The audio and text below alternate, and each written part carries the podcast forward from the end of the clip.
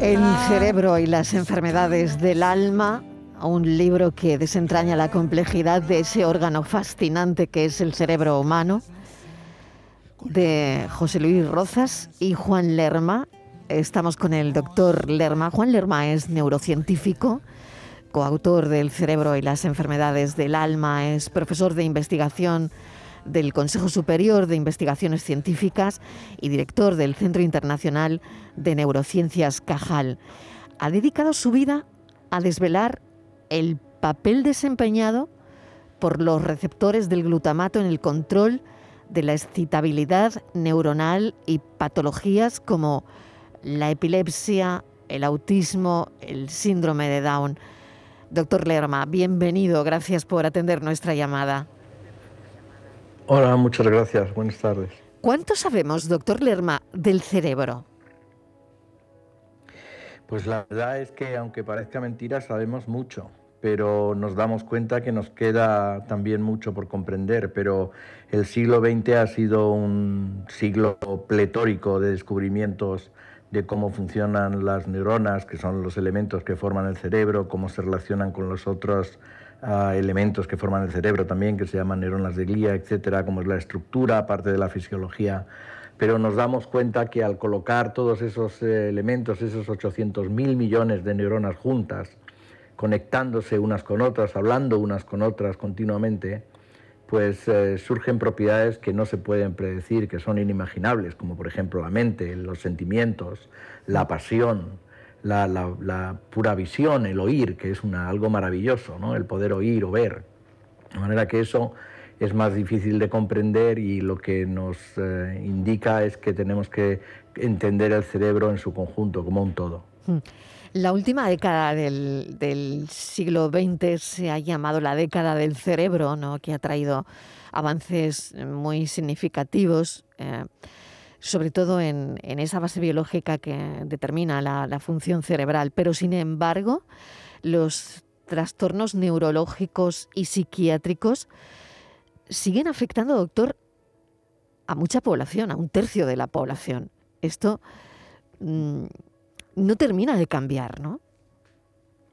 No, no, no, porque, porque desgraciadamente tenemos eh, de ese escaso conocimiento global que tenemos del cerebro y sobre todo de cómo se generan y por qué las enfermedades que afectan al cerebro, pues eh, no hay muchas soluciones para ellas. Estamos muy por detrás de otras, incluido el cáncer, ¿no?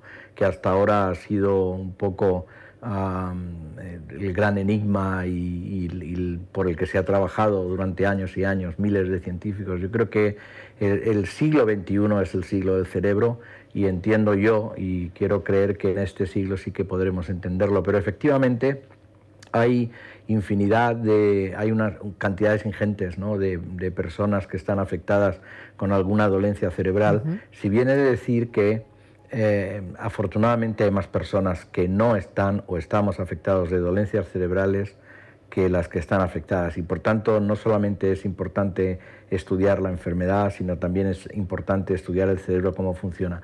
Y muy probablemente una cosa llevará a otra, ¿no? Pero por dar alguna cifra, pues en Europa en el año 2015, o sea, hace siete años prácticamente, hay muchas más personas o había muchas más personas con, una, con un desorden cerebral, ya pudiera ser eh, un problema de ansiedad, un problema de depresión o adicción o alguna demencia, etcétera, que por ejemplo infectados por el COVID en el dato que tengo es de agosto del año pasado, o sea, pero es igual, hay como tres o cuatro veces más personas que sufren de enfermedades del cerebro que infectados por COVID en esta pandemia, de manera que el cerebro, las enfermedades del cerebro constituyen y llevan constituyendo durante años una auténtica pandemia que a lo mejor no nos damos cuenta pero que es importante atajar.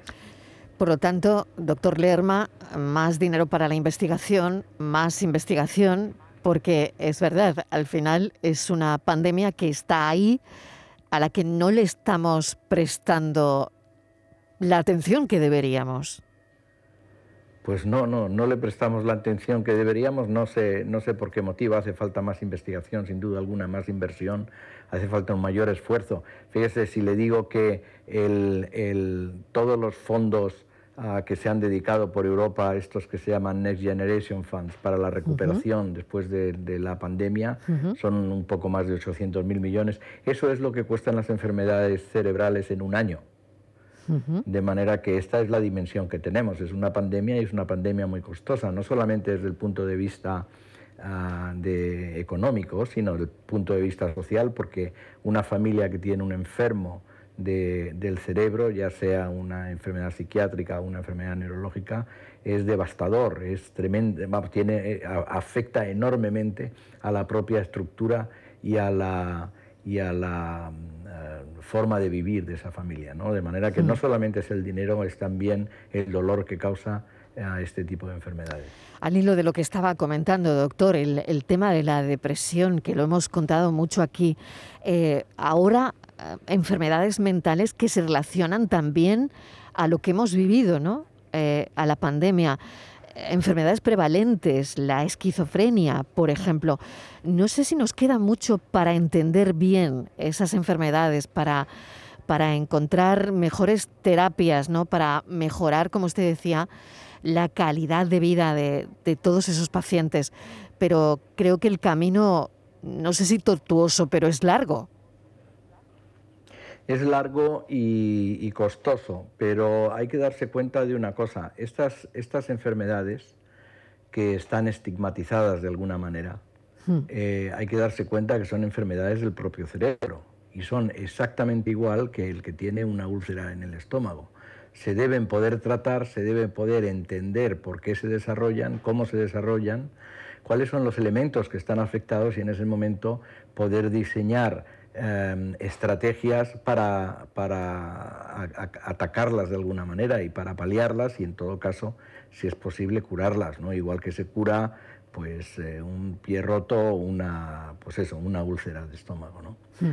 Pero, pero para eso hace falta estudiar más, hace falta pero sí, es importante asumir que la, una enfermedad tan terrible como es la esquizofrenia, ah, que es una enfermedad eh, que durante muchos años se ha pensado que la gente estaba poseída. No, digamos de la epilepsia, que sabemos bastante más que de la, esquizofrenia, y la epilepsia se ha considerado una, una mm, enfermedad demoníaca, ¿no? De alguna manera. Ahora sabemos que obviamente, sabemos muy bien que es un desequilibrio entre la inhibición, los factores de inhibición y los factores de excitación que ocurren en el cerebro, y ese desequilibrio conlleva una hiperexcitabilidad descontrolada que lleva a que se genere actividad epiléptica.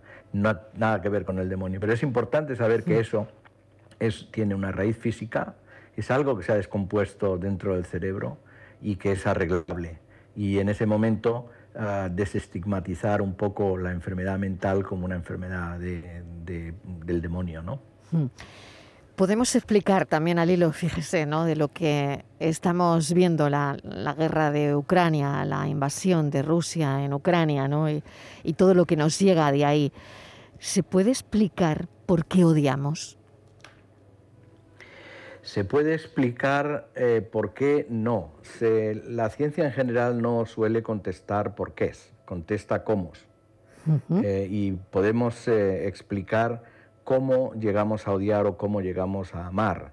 Y no es otra cosa que actividad en la que se mezclan ah, química y se, mezcla electricidad, se mezclan la actividad de algunos centros que se conocen, como la amígdala cerebral, que tiene que ver con el miedo y mm, probablemente con el odio, el, sistema límbico, que es donde residen nuestras ah, emociones, ah, o que analiza las emociones, algún, en fin, circuitos que le podría decir, como el circuito de Papes, etcétera pero, pero sí, esto se va desentrañando, pero aún nos queda uh, camino por recorrer.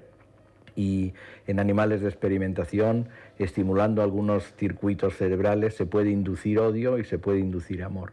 Eh, obviamente, en la medida que un animal puede eh, expresar el odio, es claro, porque rápidamente eh, se ve un ataque, ¿no? se ve una agresión. El amor pues es un concepto más humano que es más difícil de traspasar a un animal un poco más inferior. Pero vamos, se pueden inducir eh, simplemente estimulando lugares del hipotálamo, pues en la base del, cerebro se pueden inducir conductas agresivas o esas conductas agresivas se pueden tornar en conductas amorosas porque se induce la cópula. ¿no?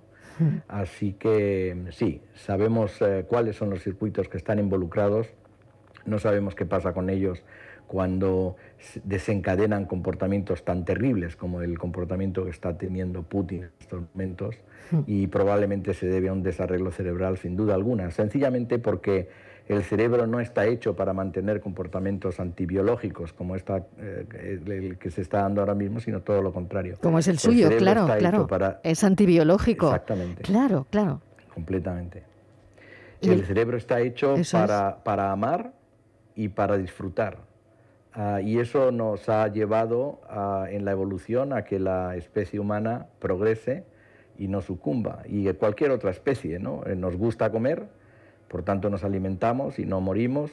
Nos gusta tener sexo y por tanto procreamos y tampoco morimos, ¿no? Eh, como especie. De manera que para eso está hecho el cerebro esencialmente, eh, a excepción del humano que tiene bastantes más connotaciones y tiene la parte racional, la parte de pensamiento abstracto que lo hace tremendamente complicado y que dota al humano de una riqueza, ah, digamos, de comportamiento inimaginable. Profesor, es muy interesante su libro El cerebro y las enfermedades del alma, porque llega un momento en cuando una se adentra en, en su libro, parece casi más que está pisando terrenos de la filosofía, ¿no? por qué somos como somos, qué es el alma, cómo funciona la memoria, qué grado de influencia tiene la genética en el comportamiento, por qué se producen las adicciones, em, eh, se apaga el alma con el Alzheimer. La verdad es que son, son preguntas eh, que casi, casi podrían pertenecer también al terreno de la filosofía. Sí, bueno, nosotros hemos denominado alma al conjunto de funciones cerebrales que nos hacen ser como somos. No, no tiene nada que ver con el concepto eh, de alma trascendente, que es un concepto religioso respetable, pero en, esto no nos, metemos, no nos metemos. Es, el concepto de alma son todas aquellas funciones del cerebro que te hacen, que hacen a una persona ser diferente de otra. ¿no? y que le llevan a pensar, a actuar, a, querer, a amar, a emocionarse, etcétera, de una determinada manera. Ese es el alma de cada persona, ¿no? el ánima, lo que nos mantiene vivos, lo que nos hace de alguna manera ser como somos. Y esto cuando la actividad cerebral se acaba, pues se acaba el alma. O sea que el alma en ese sentido, en nuestro concepto, es el producto de la actividad cerebral y depende esencialmente del cerebro. Y obviamente las enfermedades que afectan al cerebro, y que cambian la forma en la que somos, en la que, nos hacen olvidar como la enfermedad de Alzheimer o que nos hacen comportarnos de manera anormal como otras enfermedades, pues obviamente nos apagan el alma, no cambian el alma y en todo caso a lo mejor hasta no la, no la quitan. ¿Dónde está el alma en el cerebro, profesor? Bueno, como digo, es, el producto de la actividad cerebral, de manera que está en todos sitios.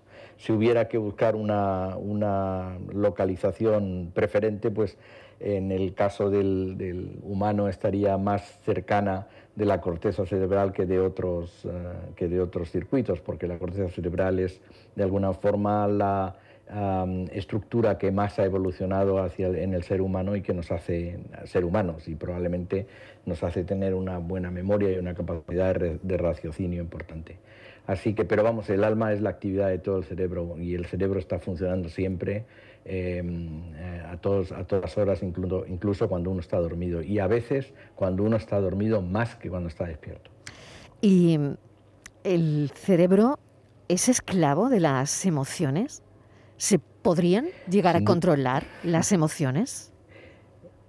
Bueno, las emociones se pueden controlar, y el, pero el cerebro es esclavo de las emociones. Entonces el cerebro más primario es esclavo de las emociones ah, y de ahí surgen las adicciones. Hay un, hay un sistema en el cerebro que se conoce bastante bien, que es el sistema de recompensa, que es el que secuestran de alguna manera las drogas de abuso y que generan eh, las adicciones, pero también es el, sistema que se activa cuando hacemos una cosa bien hecha y nos da satisfacción, o cuando, cuando comemos, o cuando, en fin, eh, hacemos el amor. Así que no, es un sistema perfectamente biológico.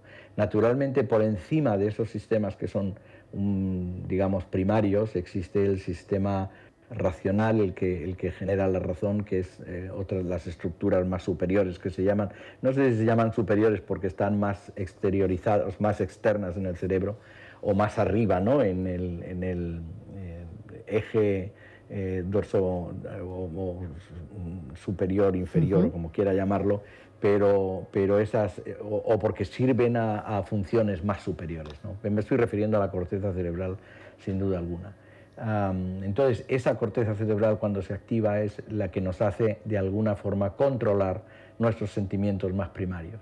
Por ejemplo, si uno tiene hambre, uno puede controlar, bueno, pues aquí no voy a comer porque estoy en una reunión y ahora no toca, aun cuando uno tenga hambre. Entonces se reprime o a una persona le, puede caer muy mal una persona y dice, le pegaría una bofetada, pero está mal, esto no es, eh, no es correcto mm. socialmente, entonces me reprimo ese sentimiento, ese, esa emoción que tiene o esa, esa mm, ganas que tiene de hacer y entonces se controla uno, ¿no? que es el, controlarse. Pues eso es algo más humano, porque el animal cuando tiene hambre come y cuando ah, pues tiene sueño duerme, pero los humanos no, los humanos nos controlamos más. Los animales también, ¿eh? depende de qué nivel, eh, digamos, en la escala filogenética esté el animal, pero, pero nos controlamos mal y eso es función de nuestro cerebro y un cerebro que está tremendamente evolucionado. ¿no? Es, es una máquina eh, yo siempre digo que es una máquina tan compleja que lo raro es que no se rompa más frecuentemente, ¿no? que lo raro es que a pesar de las grandes cantidades de personas afectadas con algún mal, digamos, del sistema nervioso, no haya más, porque es muy complicado. Cuando uno tiene una máquina, un ordenador o algo muy, muy, muy complicado, o está muy bien hecho, o se acaba rompiendo fácilmente, ¿no? Hasta el grifo de la ducha se rompe muy frecuentemente por muy bien hecho que esté, ¿no? Ah, de manera que si comparamos ese, esa complejidad con la complejidad del cerebro humano, uno, eh, yo por lo menos me extraño de que el cerebro no se descomponga más a menudo. Profesor Lerma, y fíjese que lleva eh, años en, estos estudios, ¿no? Eh, y se sorprende de que no se descomponga, de que no se descomponga más a menudo, ¿no? El profesor Lerma es uno de los neurocientíficos más destacados de nuestro país y uno de los sabios en, en todo esto que nos ayuda con sus investigaciones a reparar lo que esté por ahí algo tocado ¿no? del cerebro. Y, sin embargo, fíjese, ¿no? Mm, reconoce que esto es, no es nada simple y que no sé si, eh, bueno, si, si le falta mucho por conocer del cerebro. ¿Qué impresión tiene de sí mismo, profesor? Bueno, yo, yo le agradezco mucho las palabras que ha tenido conmigo, pero yo, como decía Cajal, soy un obrero de la ciencia más que intento contestar preguntas que pueden ser más o menos interesantes, a unos le interesarán más que a otros, pero que el conjunto de la contestación de esas preguntas, el conjunto de las respuestas, antes o temprano pondrá de manifiesto cómo funciona el cerebro y lograremos encontrar o entender cómo funciona el cerebro y probablemente encontrar soluciones para sus desarreglos y buscar formas de repararlo. ¿no? Igual que cuando se rompe un motor en un coche, el mecánico que sabe mucho es capaz de arreglarlo sin mayor dificultad. ¿Qué nos queda por conocer? Pues, pues mucho, porque como he dicho es muy complejo, está, el cerebro está encerrado en una caja opaca que no se deja ver, eh, de manera que hay que desarrollar herramientas un tanto sofisticadas o muy sofisticadas para poder verlo sin necesidad de, tener que abrirlo. Ahí afortunadamente están los animales de experimentación que nos ayudan a entender el, cerebro.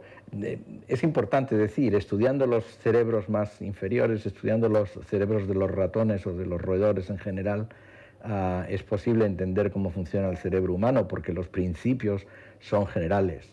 Eh, el mismo mecanismo bioquímico ah, y molecular que mm, conduce el potencial de acción a través de un nervio en un ratón es exactamente el mismo mecanismo que conduce el potencial de acción a través de mi nervio ah, ciático, por ejemplo, ¿no? exactamente el mismo. De manera que, y de hecho es, es eh, importante indicar que esas bases moleculares y esas bases celulares para llegar a entender cómo se transmite un impulso nervioso se desentrañaron utilizando eh, un axón, que es un nervio que, que, es muy grande que tiene el calamar.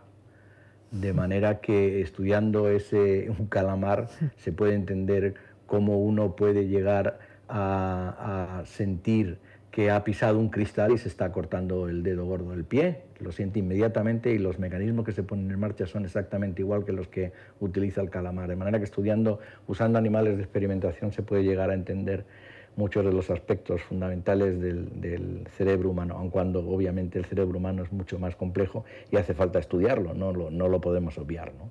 Y por último, profesor Lerma, eh, leía, preparando la entrevista esta mañana, que decía que nuestro cerebro aún avergüenza a cualquier conjunto de algoritmos de inteligencia artificial de última generación.